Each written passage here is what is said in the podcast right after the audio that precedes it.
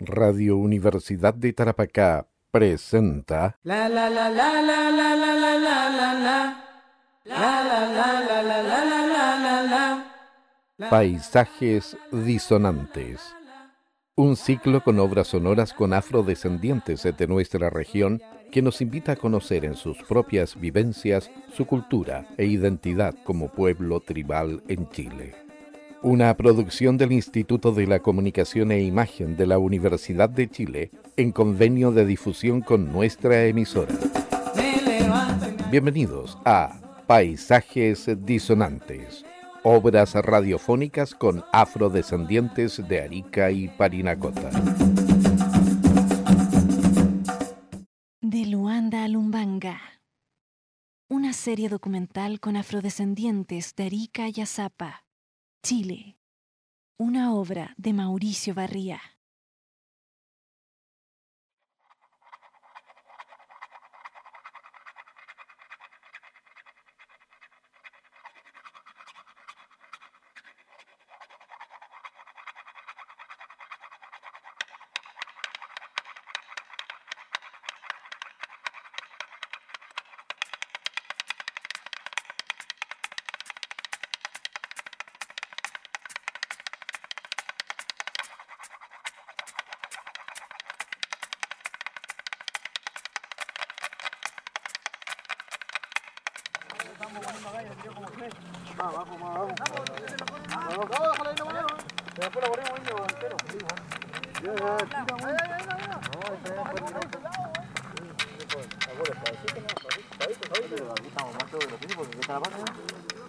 Está muy, está muy arriba, ¿no? Acá está la marca, corre mucho.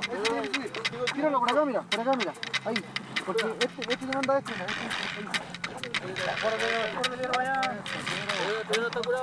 Abajo, abajo. Para un break cuando ya está casi listo, porque después ya. Archivos. Bueno, el proceso de chilenización fue satánico. Fue satánico. Eh, nosotros tenemos un cuento de, la chilenización. Eh, la- los perseguían y, cuando enviaban la patrulla de la patria, la patrulla de la patria eh, eh, fue creada, trajeron gente de Valparaíso, de Santiago, trajeron gente de la cárcel, sacaron de la cárcel y se hizo la patrulla de la patria. Y se iba a los valles y, el negro que no se había reconocido como chileno, para afuera. Entonces la patrulla de la patria mataba. Hay un señor, no recuerdo el apellido, pero lo tengo anotado. Hay un señor que cada vez que mataba a un negro hacía una, una marca al revólver. Y quien lo conoció dijo, ya tenía como 26 marcas ya. Era un, un un sargento, no sé. Entonces, eso fue satánico, en el sentido que al negro, si no te reconocí, primero, cuando hubo ya el no reconocimiento, ya hubo tratado, ya al muelle y a pasar un barco, lo, llevaba, lo llevaron a su, incluso muchos a eso los llevaron a Lima, pero cuando llegaron allá, le hicieron como una población, así como una, ya, a un barrio. Pero la- los mismos limeños peruanos no lo aceptaban. Ah, los chilenos. Y muchos se tuvieron que regresar. Y a reconocerse chileno acá, porque allá la pasaban mal. Y esa es la situación. Entonces, acá si usted tenía que reconocerse y no lo hacía, y ya se habían dado cuenta ya quién era, ya le marcaban la puerta con una cruz roja, con pintura roja. Entonces usted ya sabía que tenía 24 horas para irse. ¿Y qué es lo que pasaba? Atravesaban la frontera a pie. Y no se había muerto, hermano. Chao, pescado.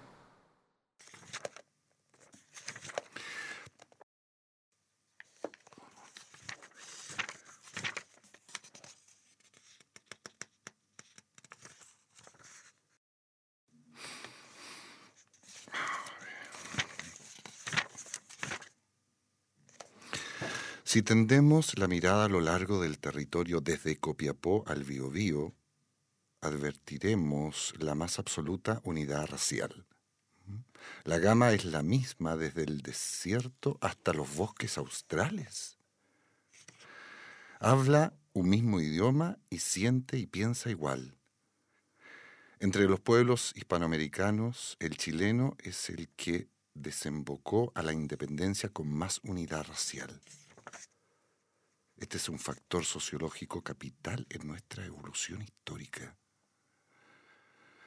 José Antonio Encina, Historia de Chile, tomo quinto.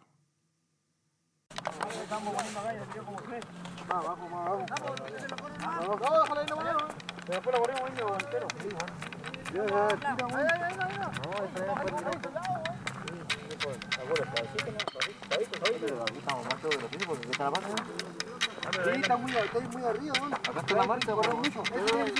Tíralo por acá, mira, por acá, mira. Ahí. Porque este, este le manda este, mira.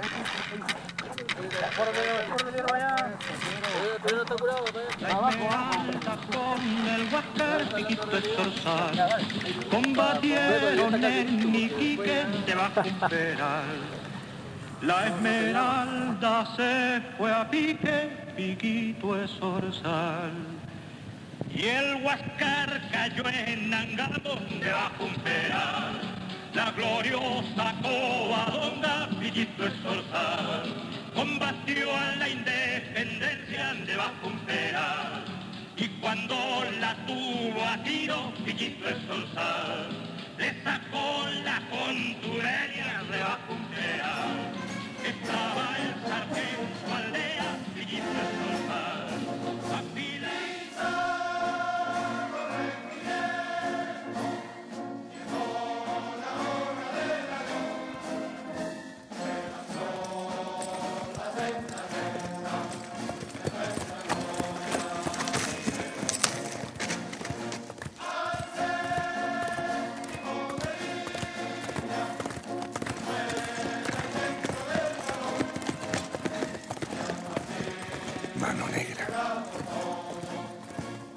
Sociedad Estrella de Chile. Liga Patriótica de Tacna.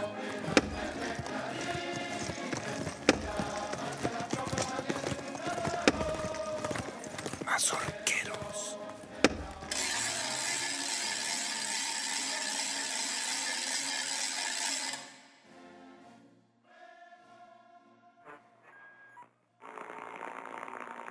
a los chilenos de Pisagua. A los chilenos de Pisagua.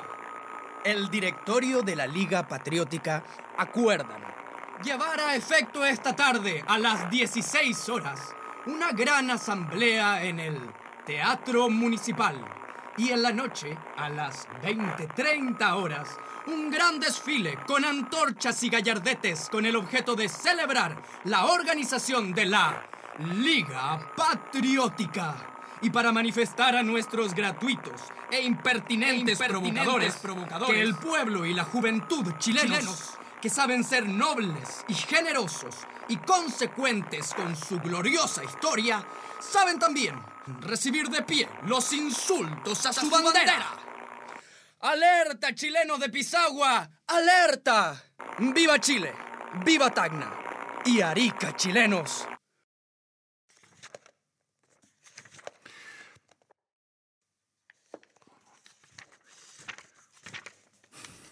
Contribuyó al establecimiento de la nación chilena.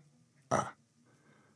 La existencia de una sociedad racialmente homogénea que supo salir indemne de los vaivenes de la guerra de independencia sin perder su estructura jerárquica y su hábito de disciplina. Mm. B. El predominio de una clase aristocrática sobria y amante del orden que a su antigua hegemonía económica había logrado añadir, añadir, después de la separación de España, el control absoluto sobre la vida política. Jaime Eizaguirre. De eso sí que me acuerdo como si fuera ahorita, como se puede decir los peruanos, ahorita. Porque yo soy peruana también. Porque yo nací en tiempo del, después del plebiscito, cuando tuvieron que salir mis papás, mi mamá, todos, los echaron de acá y se fueron a Hilo. Llegaron a la parte más cerca que el puerto de Hilo. porque de ahí ellos podían regresarse y mi papá se regresó a pie por toda la orilla de la playa hasta que llegó nuevamente a Zapa y recuperó sus terrenos, porque los terrenos de él se los había tomado un caballero que era italiano. Bueno, acá antes en ese tiempo entraban italianos, franceses, ingleses y se adueñaban de todo lo que pillaban, porque toda la gente era un alboroto, eh, la gente no sabía qué hacer, unos se iban para Utah, de Utah también los votaban, así que era una cabosis.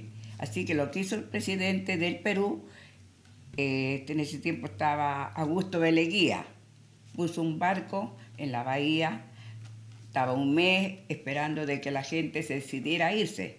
Así que la gente se iba, se embarcaba, se llenaba ese barco ya, se iba, dejaba a la gente y volvía nuevamente. Y empezó a cargar gente para el Callao. Y se bajaban algunos en Pisco, otros se bajaban acá en el puerto de Hilo, que era el primer puerto que, que había después se iban más allá por Chala. Entonces iban bajándoselo, como eran todos negros, y allá hay partos negros, así que los acogían. Decía que venían niños de acá de Arica, y Arica era peruano, ellos decían, venimos del puerto de Arica, que lo, han tomado los chilenos, y tenemos por fuerza irnos, porque ellos lo han ganado con sangre, y les corresponde, decían. En junio de 1926 se llevaría a cabo un plebiscito que determinaría la futura soberanía de las ciudades de Arica y Tacna. Este plebiscito, que era una de las cláusulas aún no cumplidas del Tratado de Ancón de 1883, que fijó el término de la Guerra del Pacífico contra el Perú, nunca sucedió.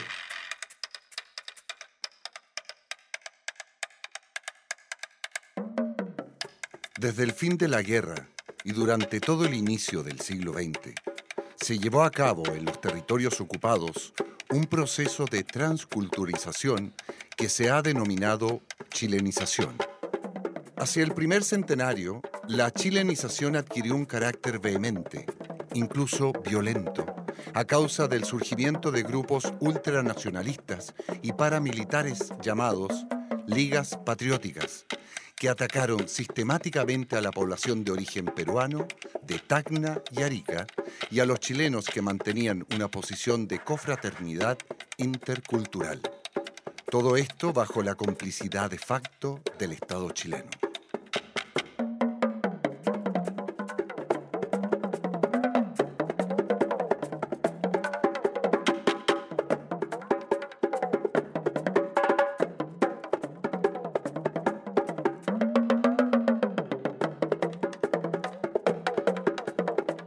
Chile se construyó desde el mito de la homogeneidad racial y sobre este se configuró el mito de nuestra supuesta estabilidad política.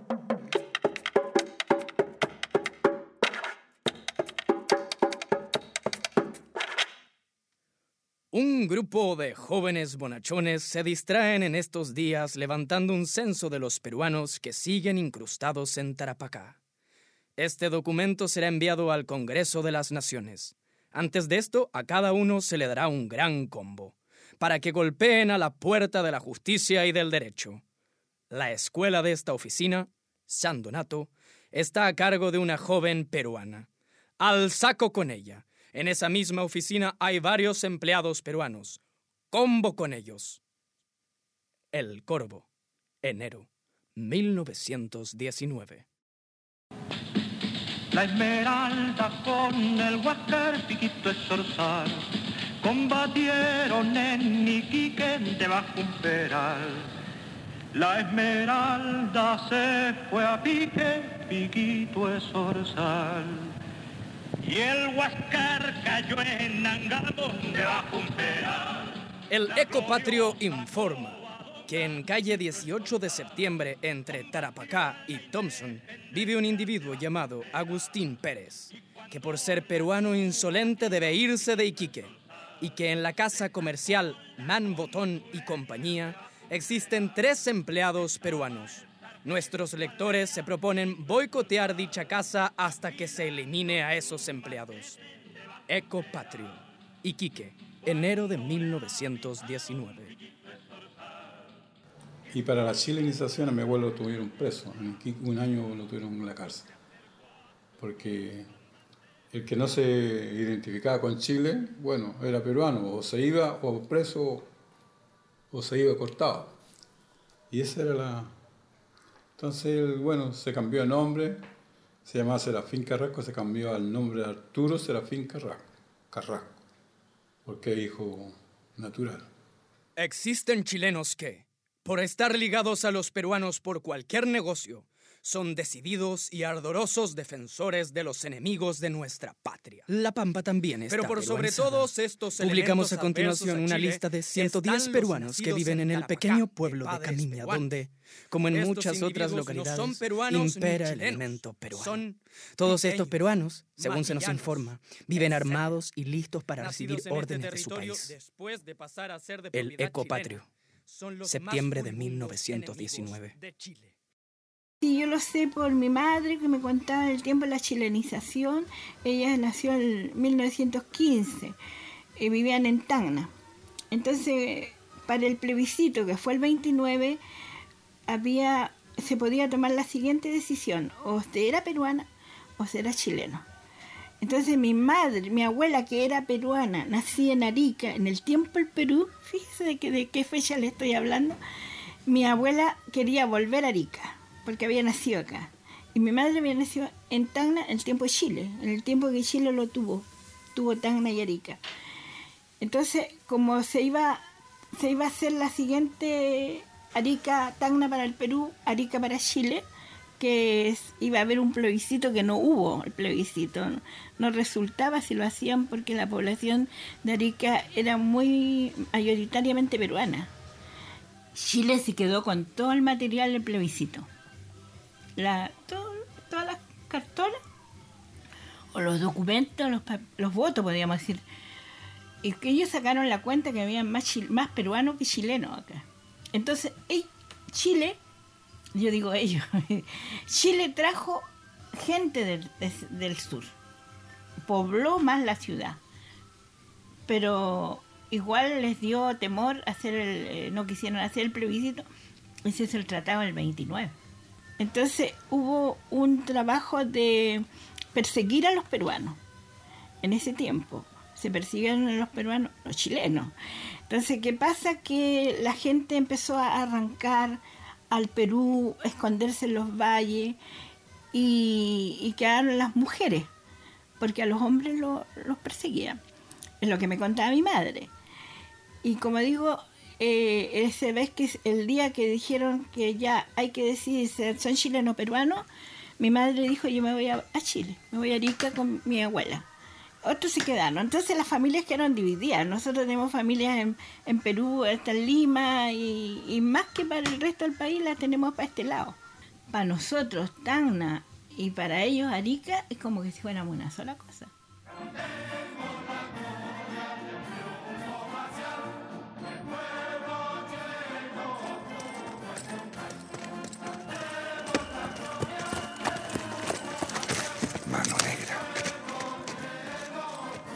Sociedad Estrella de Chile. Liga Patriótica de Tacna.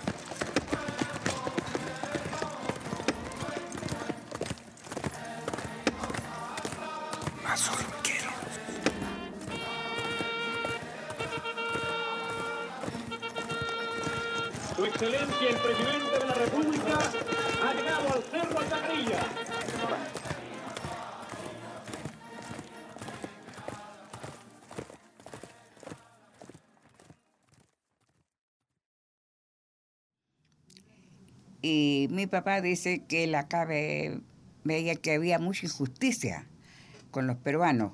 Los que no se iban le hacían una cruz en la puerta, los amenazaban o si no los mataban. Desaparecía esa familia. Entonces mi papá vio todo eso y dice que dijo, esto no puede seguir así. Despacho a mi familia que se vaya, a que vayan seguros, despacho a su, a su papá, a sus dos hermanas y a un hermano. El hermano no se quiso ir para Perú, se fue para Bolivia. ¿Ve? Entonces ya nos fuimos con, o sea, se fue mi mamá pues con mis dos hermanos que tenía, que habían nacido ya, ellos nacieron aquí en Azapa y la guagua.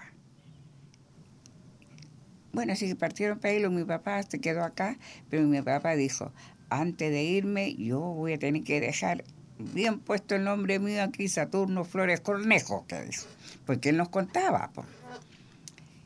Y así que con un amigo dice que planearon todo lo que iban a hacer y prepararon sus alforjas con la comida que se llevaban, ya tenían los caballos listos y esperaron a que pasaran los, le decían en ese tiempo, los, no, no decían pacos, cachacos, a los cachacos, que era un sargento primero, el cabo y otro más, eran tres. Pero esta vez cuando mi papá les hizo la trampa, iban dos nomás. El malo que mandaba, que era el que era mayor de ahí, y lo esperaron a que pasara, porque ellos pasaban todas las noches por ahí y a los caballos le ponían unos como unos trapos ahí envueltas las patas para que no metieran bulla. Pero sí las sillas de los caballos sonaban, pues ric, ric, ric, ric. Pero no se sentía más que ese ruido, no el pisar de los caballos. Entonces ya se agacharon, dice, entre una sequía y a lo que pasó, ya tú, tú te tiras con uno y yo me tiro con el otro. Como eran dos, así que pescó mi papá, se tiró con el más grande y lo tiró ancho la sequía de agua. Yo no sé si lo mató o no, pues dijo que él lo tiró al agua y le lo tenía ahí que no se sabe si se murió o no se murió porque no pataleó más y se apretó cachete y el otro también con el otro. Así que arrancaron, po. Dice que no pararon de correr hasta cuando ya llegaron por las chimbas, que ahí tenían listos ya los caballos, todo listo para irse para el Perú. Dice que se fueron por la orilla de la playa. Y sin conocer, pues sin saber a dónde quedaba el puerto de Hilo, se fueron, dice, por toda la orilla de la playa. Decía que decía, teníamos que llegar allá a un puerto algo. Que en Hilo la gente Así ya venían que a en el esperarlo trayecto del porque ya sabían la hazaña que habían hecho. El río de Sama. Dice que ahí había gente que estaban sacando camarones. Tuvieron eso un día descansando Flores. y ya siguieron rumbo hasta llegar al río de Ite. Allá llegaron, dice también, y también diciendo ellos que eran hermanos, que venían saliendo de, que se venían de acá de Arica, po. hasta que llegaron a Hilo.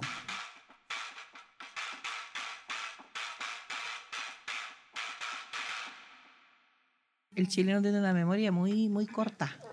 Se acuerda del 73, pero no se acuerda del 29, ni de antes. Fue tanto o, o parecido a lo que fue la dictadura del 73, porque también se cometieron muchos, muchos atropellos, mataron a la gente, la hicieron desaparecer. los, en los Azapa. torturaron y tan, Le ponían una fue- cruz en la puerta para que se fueran, y si no se iban los mataban. Fue terrible porque a las mujeres también las, violaban con la... Hay algunos abuelos en esos años, cuando recién empezamos esto, a, también a recuperar más historias, dice que los, los soldados, cuando entraron hacia, hacia Lima, los jefes de los generales o los tenientes que traían a cargo a esas, los oficiales que traían a cargo los, los batallones o los grupos que venían con su corvo y todo el daño que hicieron, dice que decían, los viejitos con sus palabras, decían, ahora a saqueo y coronteo. Y ellos decían el saqueo y el coronteo, que era saquear y violar. Ese era el coronteo. Entonces hubo también un atropello, pero terrible, como en toda guerra, que también se, se abusa de las mujeres. Y eso no estuvo exento en esta zona. Sobre todo cuando entra el ejército chileno. Y luego después, claro, en la chilenización, que se dan todos estos también atropellos a las familias, donde por el plebiscito que venía eh, buscan que los hombres se vayan o los mataban. Pero también abusaban de las mujeres. Y hubieron muchas mujeres valientes que uno no ha relatado eso, ni ellas tampoco. Muchas veces por pudor no se ha hablado. Pero me acuerdo que fueron a Sama y había una señora ya que también había estado aquí y se tuvo que arrancar con su familia, y ella con lágrimas en los ojos contaba, en Sama. Y hablaba así calladito, despacito, como todavía con miedo y con susto de que no fueran a escuchar los chilenos, porque le decían los chilenos.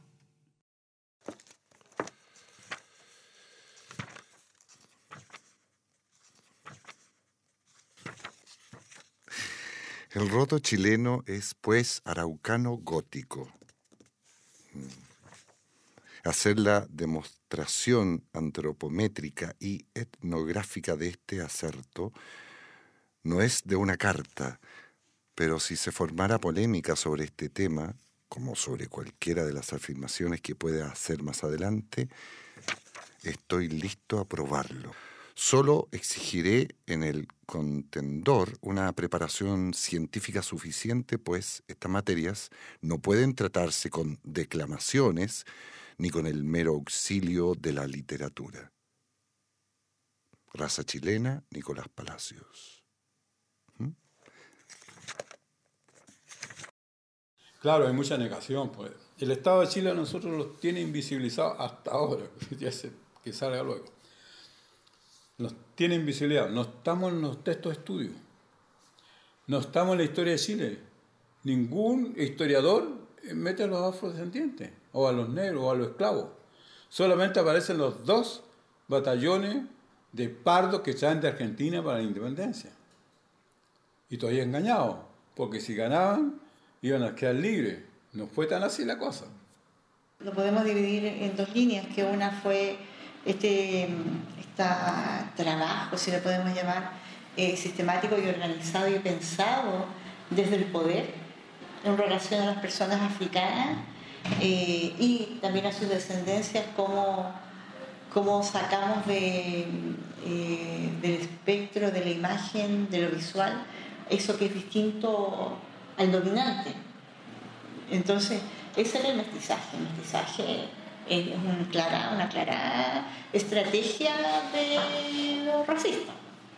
Y, después cómo también observando desde nuestras familias que veían eso, em, consideraban que tenían que, cuando hablaban nuestros antiguos, antepasados de comer pan con pan, o sea, casarte con negra era comer pan con pan, tenías que casarte con blanca o viceversa, eh, con, blanco, para también lograr eh, vivir mejor vivir más tranquilo, para poder escapar un poco de, esta discriminación racial, la cual también estaba tremenda tremendamente unida con lo que es la pobreza.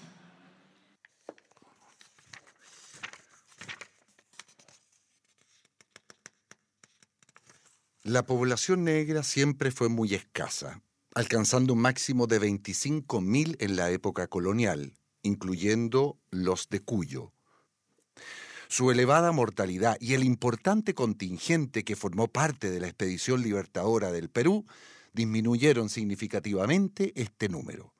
Su aporte final a la raza no es superior a 1%.